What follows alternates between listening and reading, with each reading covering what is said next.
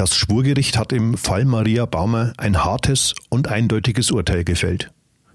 Christian F. hat seine frühere Verlobte am 26. Mai 2012 heimtückisch und aus niedrigen Beweggründen ermordet. Dafür muss er lebenslang in Haft. Die besondere Schwere der Schuld stellte das Gericht ebenfalls fest, was bedeutet, dass der angeklagte 36-Jährige nicht nach 15 Jahren freikommt. Exklusiv haben wir mit einem der Verteidiger und mit der Familie von Maria Baumer gesprochen und fassen den Abschluss in diesem Mordfall für Sie zusammen.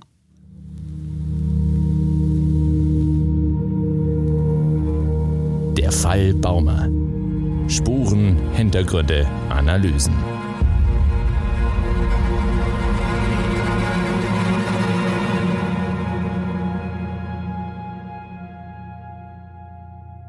Hallo, liebe HörerInnen. Schön, dass Sie wieder eingeschaltet haben und willkommen zum zwölften und letzten Update dieses Podcasts zu einem der mit Abstand spannendsten Kriminalfälle in Ostbayern. Mein Name ist André Baumgarten, ich bin Redakteur bei der Mittelbayerischen Zeitung und sitze wie gewohnt mit meiner geschätzten Kollegin Isolde Stöcker-Gittel, der ausgewiesenen Expertin für diesen Fall in unserem Podcaststudio. Herzlich willkommen auch dir, liebe Isolde. Hallo André und hallo liebe Hörerinnen und Hörer. Zum letzten Mal sprechen wir heute über den Fall Maria Baumer. Wir waren ja beide wieder bei der Urteilsverkündung am Landgericht. Hand aufs Herz, hast du das Urteil so erwartet? In dieser Form nicht ganz, aber tatsächlich habe ich erwartet, dass es einen Schuldspruch wegen Mordes gibt. Und ich habe mit einer lebenslangen Haftstrafe natürlich deswegen auch gerechnet. Die besondere Schwere der Schuld hat mich insofern etwas überrascht, weil ja die Staatsanwaltschaft selbst keine zwei ähm, Mordmerkmale festgestellt hatte in ihrem Plädoyer. Mhm. Und da werden wir später noch dazu kommen. Wir sind heute wieder bei zwei Mordmerkmalen gelandet. So hat das Gericht entschieden. Schon weit vor 15 Uhr waren eine Vielzahl von Medienvertretern wie wir, aber auch Zuhörer gekommen, um das Urteil zu hören. Nicht wenige mussten leider unerledigte Dinge wieder gehen, denn im Sitzungssaal 104 war nur für 41 Menschen Platz und die Hälfte für Journalisten reserviert. Wie hast du die Stimmung im Saal des Landgerichts heute empfunden? Na gut, die erste Zeit war es natürlich noch hektisch, als die Kamerateams alle Stellung bezogen haben, als ein ständiges Kommen und Gehen auch noch im Gerichtssaal war. Aber was mir tatsächlich aufgefallen ist, als die Uhr dann so auf 15 Uhr zugegangen ist, mhm. wurde es immer ruhiger im Gerichtssaal und, und so ein paar Minuten vorher war es ja fast schon mucksmäuschenstill, was sehr außergewöhnlich war. Also so ruhig erlebt man es eigentlich nur, wenn jemand spricht im Gerichtssaal, aber nie in einer Pause oder eben bevor der Prozess dann beginnt. Und das war heute schon außergewöhnlich. Das kann ich genauso unterstreichen. Also ich fand es auch eine Anspannung, die fast schon greifbar war. Ja, also es waren, glaube ich, auch alle Zuhörer aufgeregt und ich glaube, es waren auch alle Journalisten aufgeregt, was jetzt kommt. Es kam das Urteil im Fall Maria Baumer. Wir haben das, glaube ich, zwar schon einmal erläutert, aber lass uns doch das Wissen unserer HörerInnen nochmal ganz kurz auffrischen. Was bedeutet eine lebenslange Haft und vor allem die besondere Schwere der Schuld für Christian F.? Also für einen Mord gibt es ja immer lebenslange Haft. Das ist, also da gibt es nicht wie beim Totschlag zum Beispiel, wo ja äh, das Urteil variieren kann. Da mhm. kriegt mal jemand neun Jahre, mal jemand zwölf Jahre. Bei einem Mordurteil gibt es 15 Jahre Haft. Das umfasst die lebenslange Haftstrafe. Im Fall von Christian F. wurde jetzt nun die besondere Schwere der Schuld festgestellt. Das bedeutet, er kommt nicht nach 15 Jahren Haft frei, sondern wird eine weitaus längere Zeit, möglicherweise 20, 22 Jahre noch länger absitzen müssen. Und es wird auch permanent überprüft, inwieweit inwieweit er jetzt ähm, die, die Voraussetzungen erfüllt, dass er sich gebessert hat. Also es wird, werden Gutachten erstellt, mhm. ob er denn wieder zurückkehren kann in die Gesellschaft. Also das ist ein, ein sehr viel härteres Verfahren, um wieder in Freiheit zu gelangen, als das jetzt eine normale lebenslängliche Strafe wäre. Äh, das wird aber dann sozusagen erst nach Verbüßung der lebenslangen ja. Haft dann regelmäßig geprüft. Ja, und also wie gesagt, ähm, unter 20 Jahren denke ich, ähm, wird er auf keinen Fall freikommen. 20 Jahre ist so eine erste, so eine erste Hürde, die er nehmen kann, wo man dann zum ersten Mal vielleicht draufschaut, wie, wie ist er denn jetzt momentan von, von seiner Einstellung her? Ist er eine Gefahr für die Bevölkerung? Da werden sehr viele Dinge angeprüft, damit er wieder freikommt. Ich verstehe. Der Vorsitzende Richter Dr. Michael Hammer hat zu Beginn der Urteilsbegründung betont, dass es eine Entscheidung der gesamten Strafkammer und eben nicht eines Richters sei. Ihm käme, ich zitiere, nur die Aufgabe zu, den Kern der Überlegungen mitzuteilen. Lässt sich dieser Kern denn ganz einfach zusammenfassen? Na, er hat es erklärt mit einem Puzzle und einzelnen Teilen. Die einzelnen Teile sind die Indizien. Da hatten wir ja jede Menge. Wir erinnern uns, im Plädoyer hat Oberstaatsanwalt Rauscher 13 letztlich aufgeführt und erläutert, aus diesen Puzzleteilen alleine wirst du kein Puzzle gestalten können. Aber wenn du eins zum anderen fügst, und so hat ähm, der Vorsitzende Richter Hammer heute erklärt, dann wird sich irgendwann ein Bild daraus so ergeben. Wie im echten Puzzle sozusagen. So wie im echten Puzzle. Und dieses Bild konnte sich eben die Kammer machen. Und dieses Puzzle ist so habe ich ihn heute auch verstanden, lückenlos geblieben. Also man konnte in der Gesamtschau einfach lückenlos rekonstruieren, was ist mit Maria Baumer geschehen. Die wesentlichen Ergebnisse hat der Vorsitzende Richter zusammengefasst und sogar durchnummeriert. Wir erinnern uns, wie der Oberstaatsanwalt das sagt, das ist gerade schon. Allem voran stand die Feststellung, dass Maria Baumer keines natürlichen Todes gestorben ist. Das Gericht kam zu der Überzeugung, dass Maria Baumer die Medikamente nicht selbst eingenommen hat. Ähm, man wusste ja, Ibuprofen war das Medikament ihrer Wahl bei ihren starken Regelschmerzen. Das hatte sie auch, ähm, das wussten ihre Ärzte, das hatte sie auch mit ihrer Familie besprochen. Da wusste jeder Bescheid. Von von Tramadol und Lorazepam hatten weder die Ärzte noch die Familienangehörigen je gehört.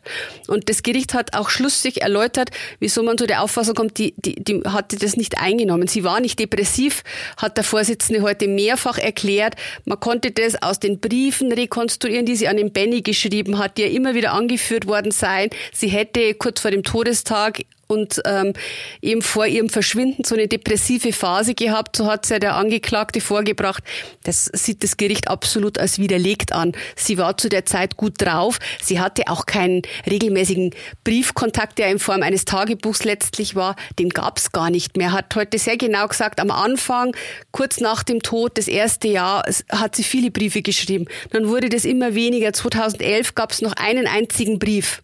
Und das war der letzte, den die Maria geschrieben hatte. Und es ging ihr nicht schlecht im Januar. Also es, es bestand überhaupt kein Verdacht, dass sie das selbst eingenommen hat. Und ähm, so fügt sich dann eben eins zum anderen, wenn man diese Medikamente betrachtet. Ähm, und, und, und sagt, äh, wenn die Maria Baumer das Ganze nicht freiwillig eingenommen hat, dann muss es ihr jemand verabreicht haben. Wer genau. kann es ihr verabreicht haben? Und da bleiben nicht viele Personen übrig. Und alles hat sich jetzt heute auch darauf konzentriert, diesen Abend eben dieses Zurückkommen vom Reiterhof in die Wohnung als den Tatzeitraum anzusehen. Mhm. Als letzten möglichen Ta Zeitpunkt hat der Vorsitzende Richter 8.22 Uhr am Samstagmorgen genannt. Wie, wie er da drauf kommt, ist so genau ähm, zu, zu terminieren, weiß ich jetzt. Das hatte nicht. was wieder mit den PCs und den Löschprotokollen genau, zu tun. Genau, aber das war eigentlich noch ein bisschen später mit den PCs, also mhm. wo er mhm. hochgefahren ist, war erst so gegen dreiviertel neun, aber er sagt, 8.22 Uhr sind sie überzeugt, war der spätestmögliche Zeitraum des Todes. Man geht aber eher davon aus, dass sie vermutlich schon in der Nacht verstorben ist, also dass sie ihr nach der Rückkehr in die Wohnung das in einem Kaber verabreicht hatte, sie das zu sich genommen hat und in der Nacht verstarb. Wenn ich mich richtig erinnere, sagte Dr. Hammer wörtlich, eine andere Art ist fernliegend. Es kann also nur genau. Christian F. gewesen sein. Zu dieser Überzeugung kamen die drei Berufsrichter und zwei Schöffen am Ende. Und es blieben keinerlei Zweifel, dass der Angeklagte die damals 26-Jährige nicht sedieren, also betäuben wollte. Ich zitiere wieder. Andere Zwecke als die Tötung von Maria Baumer lassen sich nicht erkennen. Ganz genau. Und man, man führt das quasi an, jetzt eingebettet in dieses ganze Szenario, das sich in den Tagen vor dem Verschwinden beziehungsweise eben dem Tod von Maria Baumer abgespielt hatte. Da kann man sehr gut nachvollziehen, diese ganzen äh, Google-Recherchen, die betrieben wurden. Mhm. Wir haben ja sehr, sehr viel von IT-Sachverständigen in dem Prozess gehört, was die alles rekonstruieren konnten. Und da ergab sich heute nochmal in, in der geballten in dem geballten Vortrag für mich ein Bild, das wie, mich wie eine Wucht getroffen hat. Also man hat ja in, in den Zeugenvernehmungen ist es ja oft nicht so flüssig, aber der Vorsitzende Hammer hat es ja sehr akkurat zusammengefasst und eben so bam, bam, bam die ganzen Punkte Erschreckend. aufgezählt und, und, und da hat man plötzlich gemerkt, mit, mit, mit welcher Penetranz er sich mit äh, der jungen Patientin vom Bezirksklinikum befasst hat und mhm. gleichzeitig parallel, an manchen Tagen parallel auf der einen Seite Google-Recherchen betrieben nach Tötungsmethoden ja. und dann wieder in den Facebook-Chat, ähm, in den Blog äh, ähm, geguckt äh, von der jungen Patientin, der wieder Nachrichten geschrieben. Ich erinnere mich an, an einen Tag, der heute, es wurden ja alle Tage geschildert, auch im äh, heutigen Urteil nochmal, um so einen Ablauf zu erhalten. Also so man ab, hat ab Mitte April, wenn ich mich richtig Man erinnere. hat sehr genau eben nochmal zum, zum Nachverfolgen das alles aufgelistet, was an jedem Tag passiert. Und da gab es einen Tag, das war der Tag, als die Maria Baumer diese, diesen Gedächtnisaussetzer hatte. Und das hat mich wirklich ein bisschen verstört zurückgelassen. Da war es eben so, er hatte vormittags Recherchen betrieben zu Blutdrucksenkern, mhm. zu Judo-Würgegriff, Guillotingriff, ja. solche Sachen. Gleichzeitig wieder äh, die junge Frau gestalkt, äh, bei der wieder zigfach im Blog kopiert und, und sonst irgendwas betrieben. Und abends dann hat er nochmal Recherchen betrieben zu Tötungsmethoden und dann nach, ähm, nach äh, Sprüchen gesucht, nach erheiternden Sprüchen. Und, und zwar äh, nicht für Maria, und zwar nicht für Maria, sondern für die junge Frau. Und da sagte der Richter, ähm, ja, die Maria hatte einen stundenlangen Gedächtnisaussetzer an diesem Tag. Der ging es wirklich nicht gut. Die, die hat sich Sorgen gemacht. Und was macht der Christian? Der schickt aufmunternde Sprüche, aber nicht an seine verlobte und zukünftige Frau, sondern an eine junge Patientin. Und da sieht man schon, so hat er es gesagt, wie weit sie sich entfernt hatten oder er sich von ihr entfernt hatte zu diesem Zeitpunkt. Ich glaube, mich zu erinnern, dass das Gericht damit auch widerlegt sah, dass es eben nicht so sei, äh, dass Maria das selbst genommen hätte, weil spätestens an dieser Stelle bei dem Gedächtnisverlust hätte genau. sie selbst mal gegoogelt. Es wurde heute auch nochmal präzisiert eben, dass die Maria ja eine intelligente junge Frau war und spätestens zu diesem Zeitpunkt selbst Rückschlüsse hätte ziehen können. Sie war ja auch, sie hat ja einige Monate auch als äh, angehende Krankenschwester gearbeitet. Also die hatte auch ein bisschen medizinischen Background, wollte eigentlich selbst Medizin studieren die, die, die hätte das bemerkt zu diesem Zeitpunkt. Und darauf wollte der Richter eben auch hinaus. Es, äh, in dass diesem, es nicht selbst genommen haben In diesem kann. Moment war klar, dass es nicht selbst genommen genau. hat. Du sagtest es gerade schon, das Bild des Puzzles und der Tat lässt sich sehr gut erkennen. So hat es der Vorsitzende Richter Hammer heute festgestellt. Die Strafkammer hat sich auf ein klares Hauptmotiv festgelegt so wie es der Oberstaatsanwalt Thomas Rauscher in seinem Plädoyer angeführt hatte, nämlich die junge Patientin, mit der Christian F. sich eine Beziehung wünschte und für die er frei sein wollte. Genau. Ich habe es mir auch nochmal mitnotiert. Ein leitendes Handl Handlungsmotiv, so hat er es genannt, sei eben der Wunsch gewesen, den Kontakt zu dieser jungen Patientin aufrechtzuerhalten und auch weiter zu vertiefen. Und die Maria stand dem Ganzen einfach im Wege. Da war diese bevorstehende Hochzeit, der Angeklagte, der auch ein gutes Verhältnis zu ihrer Familie hatte, der von Marias Familie finanziell unterstützt worden ist. Mhm. Und äh, also ihm war ja klar, er kann jetzt nicht einfach sagen, ich heirate die Maria nicht. Und aus, aus diesen äh, Bewegtgründen raus hat er angefangen zu lügen und, und, und sich da so ein Konstrukt aufzubauen. Und die Tötung, so sagt der Vorsitzende, die sei eben dann ein gezieltes Mittel gewesen, um seine eigenen Ziele zu verwirklichen. Also es war ihm in dem Moment klar, er will die junge Patientin erobern die ja, wie wir alle mehrfach hier ähm, drüber gesprochen haben, nichts von ihm wollte, aber er war einfach motiviert, das Ganze jetzt wirklich intensiv anzugehen und die Maria war schlichtweg im Weg und so hat es eben heute auch das Gericht begründet. Also die musste weg und er hatte überhaupt kein, ähm, kein Konfliktpotenzial. Also er ist so ein Typ, der kann keinen Konflikt austragen, so hat ihn die Gutachterin eingeordnet mhm. und damit hat er sich den einfachsten Weg gesucht, das Gericht bestätigt eben das, was die Gutachter vermutet haben. Er hat sich keiner Auseinandersetzung gestellt. Er hat dafür gesorgt, dass das alles ohne ein Wort über die Bühne geht und er sich ja dann noch inszenieren kann. Auch das ist ihm heute als sehr Kommen verwerflich vorgeworfen worden. Ja. Wir haben gerade schon darüber gesprochen, einen wirklich breiten Raum äh, wurde in der Urteilsbegründung dem Stalking dieser jungen Frau eingeräumt, die ja auch im Prozess sehr ausführlich gehört worden ist. Wie wirkt es mit dieser Distanz zu heute betrachtet auf dich? Also auf mich hat heute eben eine, eine massive Wucht nochmal entwickelt, das so geballt zu hören. Ich habe es ja gerade schon gesagt, man, da konnte man wirklich daraus ablesen, dass diese junge Frau, die ja krank war zu dem Zeitpunkt, der es nicht gut ging, die einfach Ups and Downs hatte, eine Depression auskurieren wollte, die lag ja auch im Krankenhaus. Also mhm. zu dieser Zeit, als sich das alles abgespielt hat, war sie in Behandlung im Bezirksklinikum auf, äh, auf einer Station, sogenannte Komfortstation, auf der Christian F. ja auch gearbeitet hat.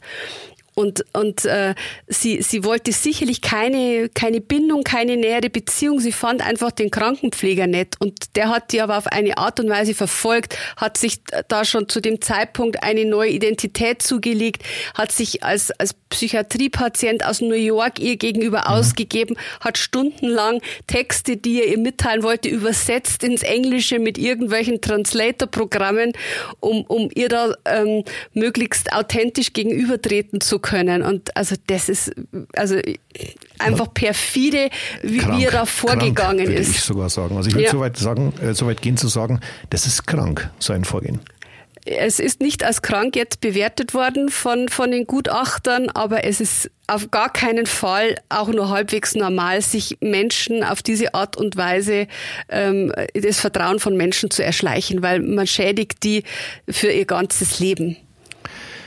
Eine wichtige Randnotiz will ich Ihnen heute nicht ersparen.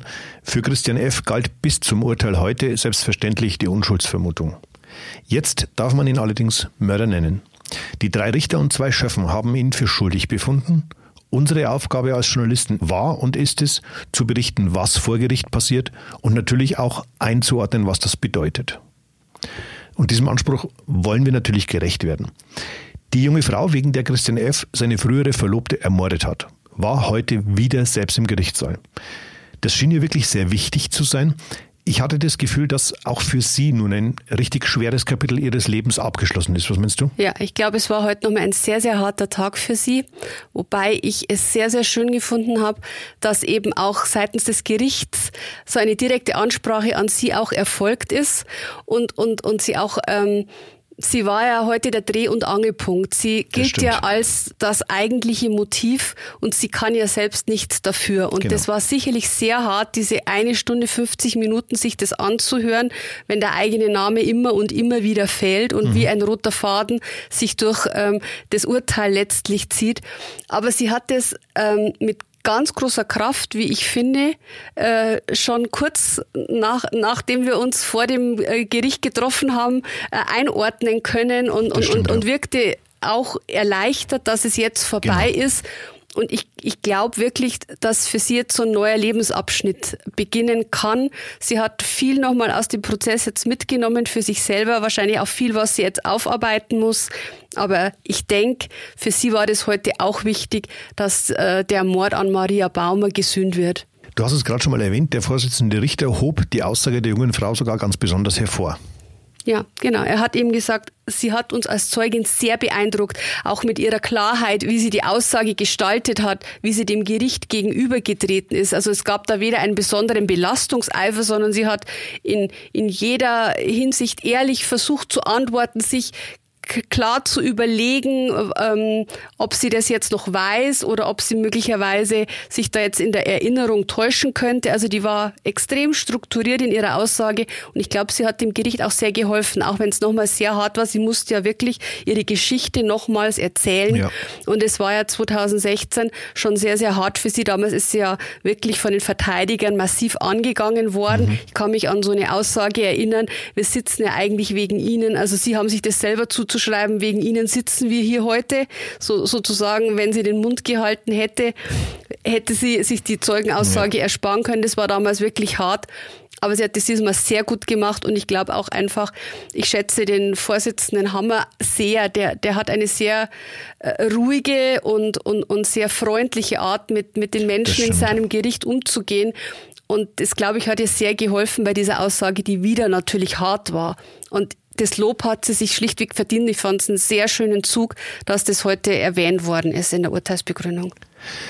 Nach dem Ende der Sitzung kam es nochmal zu einem hochemotionalen Moment zwischen genau dieser jungen Frau und Marias Zwillingsschwester. Genau, die zwei sind aufeinander zugegangen, haben sich angeschaut und sind sich dann in den Armen gelegen. Und es war wirklich so ein Moment, ich bin daneben gestanden und mir selber richtig nahe gegangen. Ich war selber kurz davor, ein Tränchen zu verdrücken, weil, weil das einfach so ein Moment war, wo zwei Opfer, also die, die sie haben genau. über viele Jahre jetzt etwas durchgemacht, zwar nicht miteinander, aber letztlich nebeneinander. Und, und das war jetzt wie so eine Erlösung, glaube ich, heute für beide, dass es jetzt vorbei ist.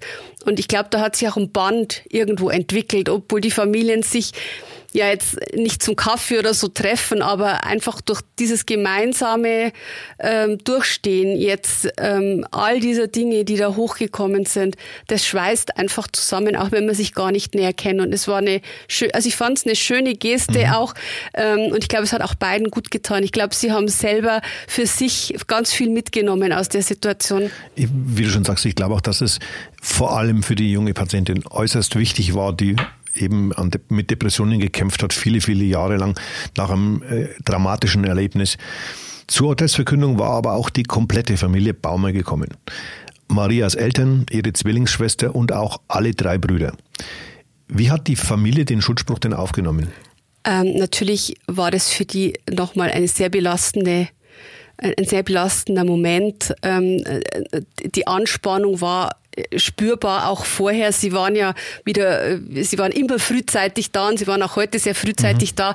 Und die letzten Wochen hat man sie aber eigentlich immer vor dem Gerichtssaal auch angetroffen, konnten ein paar Worte wechseln. Heute hatten sie sich zurückgezogen. Also es war schon, ich glaube, es kann sich jeder vorstellen, wie man in, in so einem Moment einfach mit sich selber kämpft. Und sie haben auch den Gerichtssaal ganz schnell verlassen. Also es, es hat sie hart getroffen. Ähm, ganz egal, wie es ausgegangen wäre, das ist halt erstmal jetzt ein einschneidender Moment und den muss man verarbeiten. Und ich glaube, sie waren einfach auch erschrocken, wie viel Presse heute anwesend war.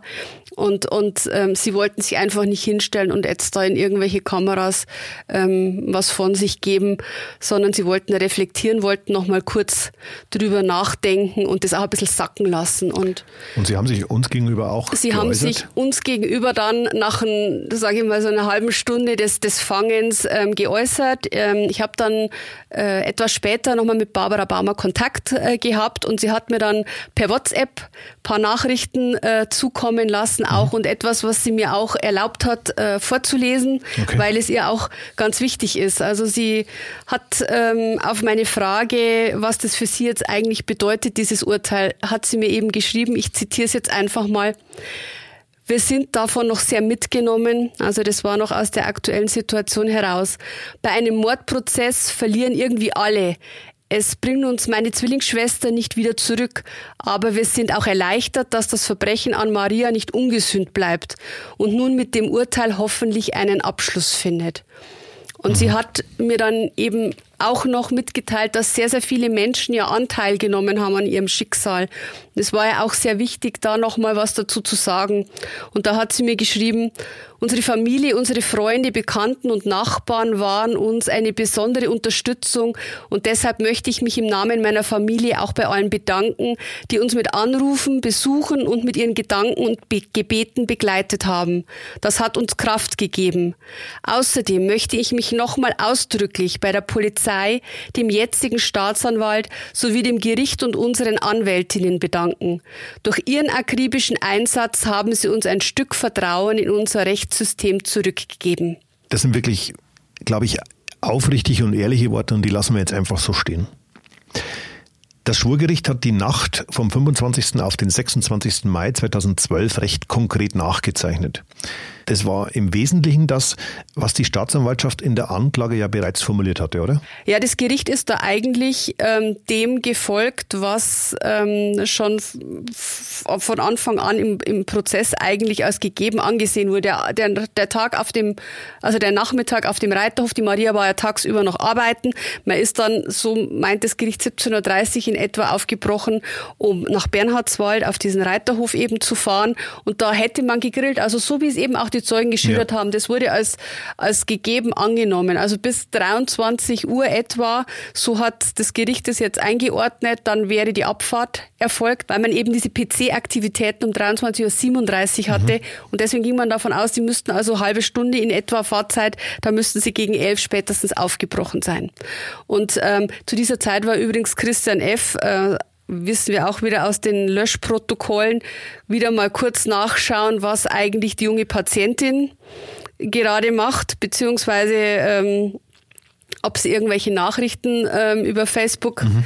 geschickt hat. Und danach so geht man jetzt davon aus, hat er vermutlich in einem Kaba die Medikamente für Maria Baumer aufgelöst. Das Gericht schloss neben der Vergiftung durch diesen Mix aus Lorazepam und Tramadol eine alternative Begehung der Tat aber nicht aus und stellte damit auch einen Bezug zu seinen Internetrecherchen her. Ganz genau, wir haben ja schon angesprochen, Guillotine-Würgegriff, Judo-Würgegriff. Ähm, das sind Begriffe, von denen man sagt, ähm, das, die könnten bei der Tat eine Rolle gespielt haben. Deswegen lässt man es nicht außen vor. Man geht davon aus, dass erstmal die Medikamente verabreicht wurden, aber sie könnten auch nur eine sedierende Wirkung gehabt haben. Ob tatsächlich die Atmung ausgesetzt hat, konnte man ja nicht mehr nachträglich feststellen. Ja. Deswegen so hat es der Vorsitzende heute erklärt, geht man davon aus, dass es ein Alternativszenario geben könnte. Mu muss es nicht geben, kann es aber geben, dass sie sediert war und danach durch Ersticken oder Erwürgen zu Tode kam. Mhm. Man konnte auch das nicht feststellen. Das ist eben der Punkt, warum man es offen lassen muss, weil das Zungenbein und der Kehlkopf nicht mehr auffindbar waren. Also die wahrscheinlich von Tieren verschleppt.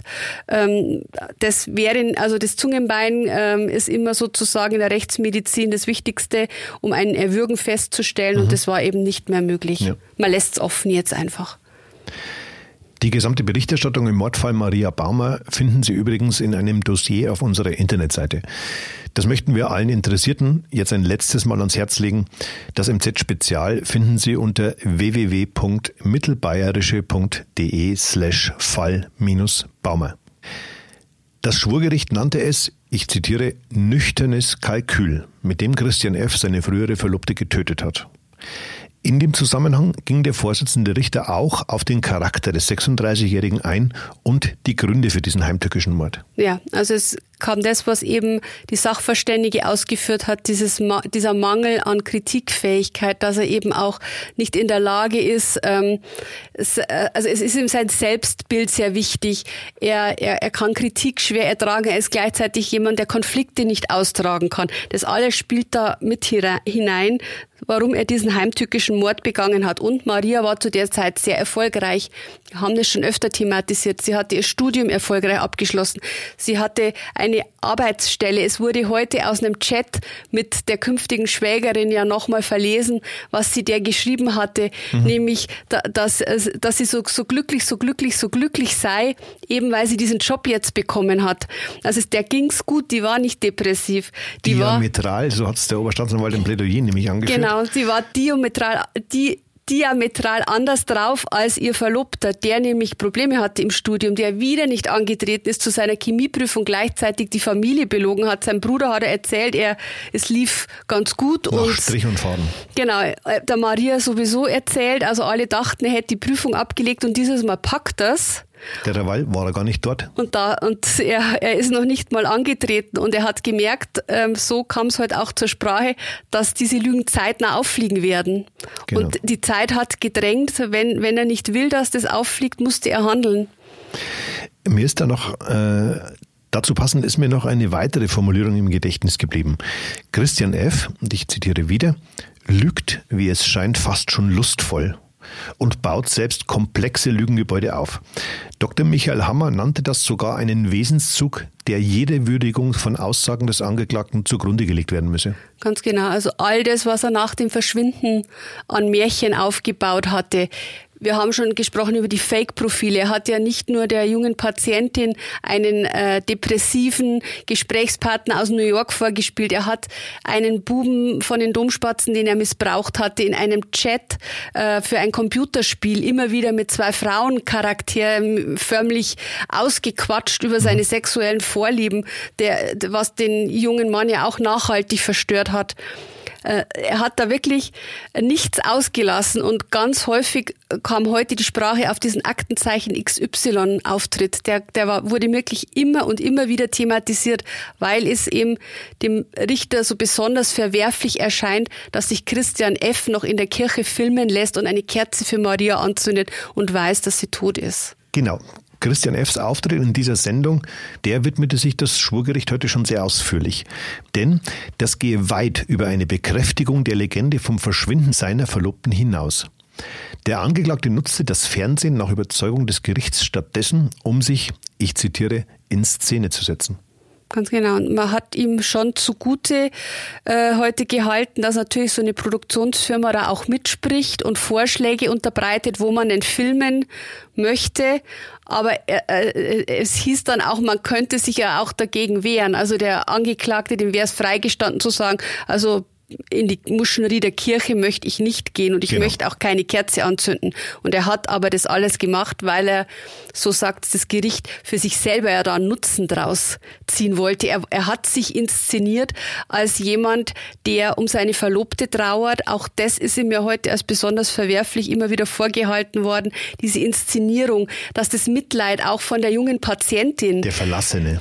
Genau, er ist der Verlassene. Die Liebe seines Lebens hat ihn verlassen. Die junge Patientin hat, hat mit ihm Anteil genommen. Auch das war wieder ein, ein, ein Grund, äh, sagt der Vorsitzende, warum er das ganz besonders gerne aufrechterhalten hat, weil er genau nämlich das äh, bekommen hat dafür, was er gerne wollte. Anerkennung. Anerkennung und Aufmerksamkeit. Das war genau. das, was er wollte. Was das Gericht allerdings auch betonte, dass ähm, dieses Lügenkonstrukt es ja aufbaute, eben dieses Verschleiern der Tat, dass man das einem Angeklagten auch zustehen muss. Also wenn er unter Tatverdacht steht, dann ist es erlaubt, dass er lügt. Dann ist es erlaubt, dass er verschleiert. Also das ist ein, ein probates Mittel, Mittel, um sich zu verteidigen. Das steht ihm zu. Apropos Verteidigung. Nach dem Urteil war niemand bereit, sich vor den vielen Kameras zu äußern. Wir haben gerade schon drüber gesprochen. Uns hat der Pflichtverteidiger Michael Heitzmann aber später exklusiv eine kurze Einschätzung gegeben und da hören wir jetzt direkt mal rein. Naja, dass das Urteil in dieser Form so ausfällt, hatte sich ja im Rahmen der Beweisaufnahme bereits abgezeichnet. Insofern war ich nicht überrascht. Das Gericht ist ja über die Forderung von der Staatsanwaltschaft hinausgegangen, die in ihrem Schlussvortrag das Mordmerkmal der niedrigen Beweggründe nicht mehr eingefordert hat, im Gegensatz zur Anklage. Äh, das Gericht hat trotzdem diesen Gesichtspunkt aufgegriffen und äh, damit liegen zwei Mordmerkmale vor. Damit kann man bei dem Nachtatverhalten die besondere Schwere der Schuld schon bejahen. Ähm, ich werde äh, natürlich jetzt noch Revision einlegen äh, gegen dieses Urteil, weil der Herr letztendlich äh, durch dieses durch eine Revision nur gewinnen kann, verlieren kann er nichts mehr. Ähm, ob ich das noch weiter bearbeiten werde, äh, das wird man dann sehen. Michael Heitzmann sagt ganz klar, dass er in Revision gehen wird gegen das Urteil. Erläutere doch bitte mal unseren HörerInnen, was genau das bedeutet. Also er kann jetzt das Urteil vom Bundesgerichtshof überprüfen lassen. Das bedeutet aber nicht, dass man äh, vom Bundesgerichtshof jetzt über, über die, die Tat als solche verhandelt oder, oder über, das, über das Strafmaß verhandelt, sondern dass der Bundesgerichtshof prüft jetzt, ob Fehler in dem Verfahren gemacht wurden. Mhm. Also wenn zum Beispiel äh, Dinge noch erhellt werden hätten müssen, also wenn das Gericht möglicherweise Aspekte nicht ausreichend gewürdigt hat, auch im Urteil. Also dafür muss man natürlich jetzt sowieso erstmal das schriftliche Urteil abwarten, genau. das uns ja sowieso nicht zugeht. Also wir werden das äh, nicht sehen. Mhm. Das ist etwas, was jetzt zwischen den ähm, einzelnen ähm, Verfahrensbeteiligten dann ähm, jetzt ausgegeben wird.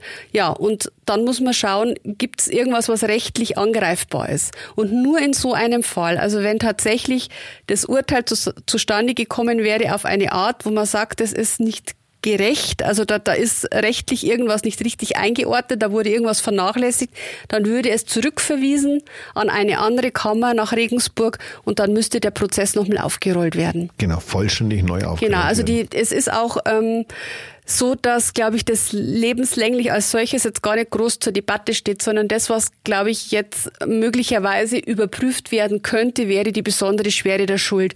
Weil wir eben ähm, das jetzt so haben, die Staatsanwaltschaft hat ja von sich aus sogar gesagt, die niederen Beweggründe, genau. da sind sie sich eben nicht so ganz im Klaren, ob die erfüllt sind. Das Gericht hat heute gesagt, wir sehen sie als erfüllt an. Also für uns ist es so verwerflich, dass das Ganze äh, in niederen Beweggründen begründet ist und man hat ja auch das Nachtatverhalten und die ganzen Vorbereitungen noch mit einbezogen. Genau. Aber da muss man sehen, wie es letztlich der BGH sieht.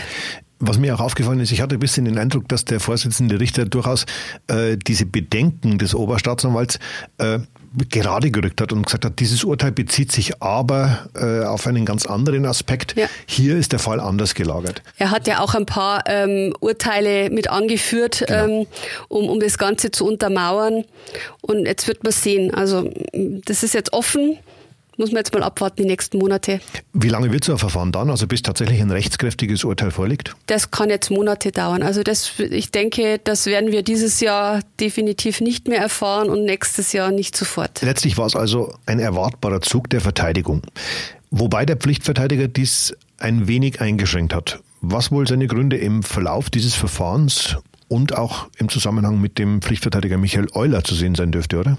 Ja, ich glaube, ähm, dass die sich im Verfahren jetzt ähm, durchaus so ein bisschen aneinander gerieben haben und äh, sich auch in der Strategie nicht ganz einig waren. Also mhm. da, da gab es ja diese Stellungnahme, das wurde ja durchaus immer äh, wieder auch ähm, deutlich. Die war ein, ein Konstrukt von dem Wahlverteidiger Michael Euler und ähm, auch wenn alle drei Verteidiger das dann letztlich gemeinsam mitgetragen haben, ist es trotzdem jetzt nicht so, dass alle Hurra geschrien haben. Also da war man unterschiedlicher Auffassung, ob das eine gute Idee ist, die Stellungnahme zu machen oder nicht. Mhm.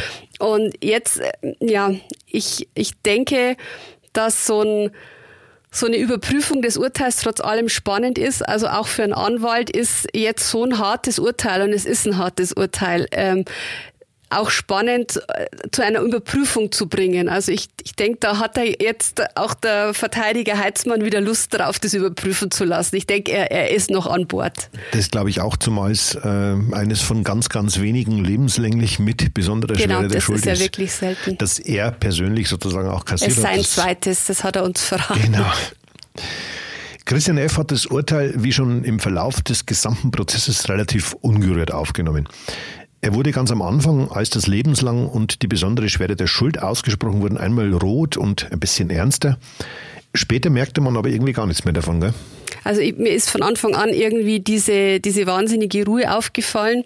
Ich habe ja auch kurz mit dem Verteidiger Heitzmann gesprochen. Er hat dann gesagt, also er, sein Mandant war vorbereitet. Man hatte ihm vorher gesagt, was ihn erwarten könnte. Also er musste damit rechnen. Mhm. Auch dass das jetzt so kommt, da war er vorbereitet und entsprechend gelassen hat er auf mich gewirkt. Also auch überhaupt nicht erschrocken oder berührt oder emotional in irgendeiner mhm. Form berührt, sondern ruhig und interessiert auch verfolgend das Ganze. Ähm, und auch dann, als, als das Gericht den Saal verlassen hat, hat er noch ein paar Worte mit seinem Bruder gewechselt und auch da keine emotionale Regung, also eher so, so noch so ein so, so eine nette passiert. Plauderei am, am Ende, ja. Also ja. ich habe es auch so, als wäre nichts passiert und das, das hat mich schon ähm, sehr gewundert. Also da, da stelle ich mir schon die Frage, ist es wirklich so oder, oder, oder hat er sich jetzt, hat er wirklich heute versucht, dass niemand etwas bemerkt? Also hm. das, das, das geht mir schon durch den Kopf, wie jemand so ruhig bleiben kann, weil das Urteil ist schon ähm, für ihn bedeutet das, dass seine besten Jahre vorbei sind. Man muss sich das jetzt mal, er ist 36 Jahre alt. Wenn er in 20 Jahren freikommt, ist er 56 Jahre alt. Er hat dann keine Familie.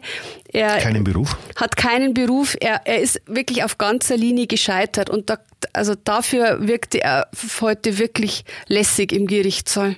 Zu seinen Gunsten müssen wir ja an dieser Stelle aber vielleicht auch mal annehmen, dass sich ein solcher Schuldspruch, also die Tatsache, dass er die nächsten zwei Jahrzehnte äh, in der Justizvollzugsanstalt sitzen wird, das muss er auch erstmal realisieren, glaube ja, ich. Vielleicht war es auch das. Dieses, dieses Einsehen und diese Erkenntnis, glaube ich, ja. das ist wie bei allen, also wie, auch wie bei der Familie Baumer, wenn vielleicht das alles andere als vergleichbar ist, ja. äh, etwas, was sich setzen muss. Ja, es hat uns ja die, äh, die junge Patientin heute erzählt, dass sie das Urteil gehört hat und im ersten Moment keine persönliche Einschätzung treffen konnte. Also sie, sie hat ja. gehört und konnte es für sich selber nicht einordnen. Es hat ein paar Minuten gedauert, bis das durchgedrungen ist, was das jetzt heißt. Also vielleicht ging es ihm auch so. Ich glaube schon, dass er sich äh, seiner Tat irgendwann bewusst werden wird und auch der Tatsache, dass er äh, für mindestens 20 Jahre keine ungefüllte Luft mehr atmen wird.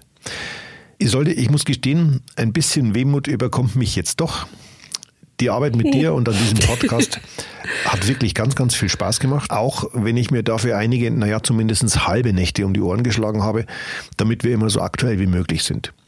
Umso mehr freut es mich, dass wir just von Montag auf Dienstag, also in der Nacht vom 5. auf den 6. Oktober, eine kleine Schallmauer durchbrochen haben.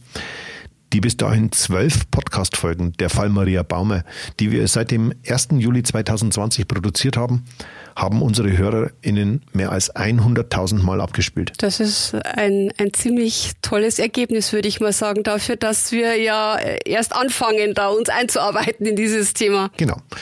Für dich steht ja jetzt ebenfalls ein kleiner Endspurt an für dein erstes Buch, das im November erscheinen soll und dessen Erscheinen extra für diesen Prozess hier ja sogar verschoben wurde. Was erwartet denn die Leser dann?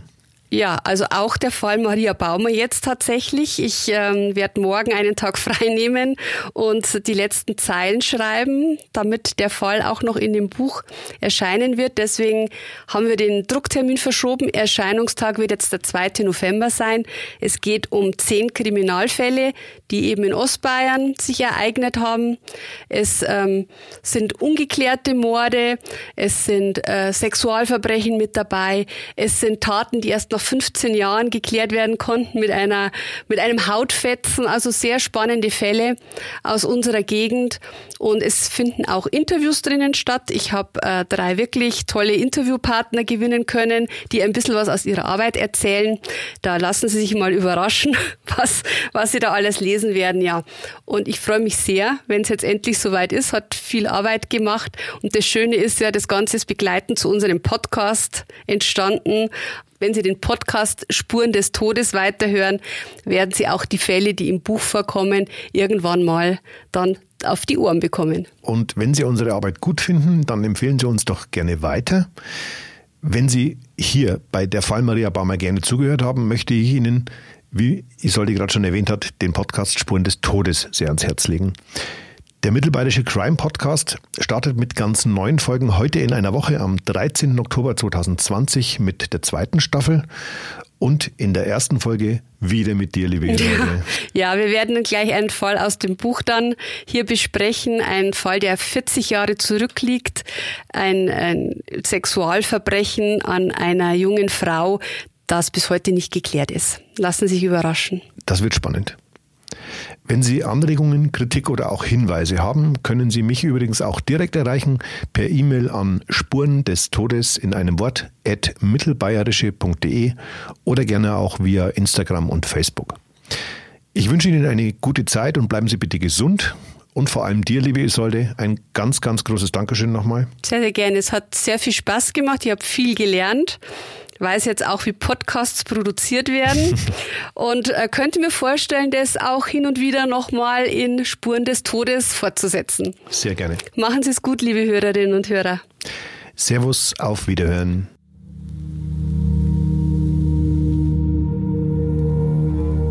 Der Fall Baumer. Spuren, Hintergründe, Analysen.